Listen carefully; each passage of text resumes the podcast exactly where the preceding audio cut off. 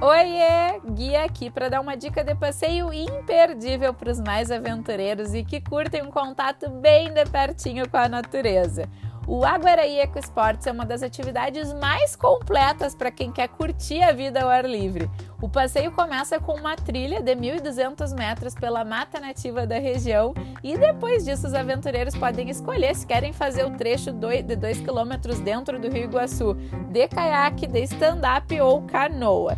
Depois dos dois quilômetros rio abaixo, chegamos à última parada, que é uma pequena trilha que leva até uma cachoeira incrível onde dá para tomar banho, para refrescar o corpo e descansar os bracinhos para a volta que é remando rio acima. Haja abraço, hein?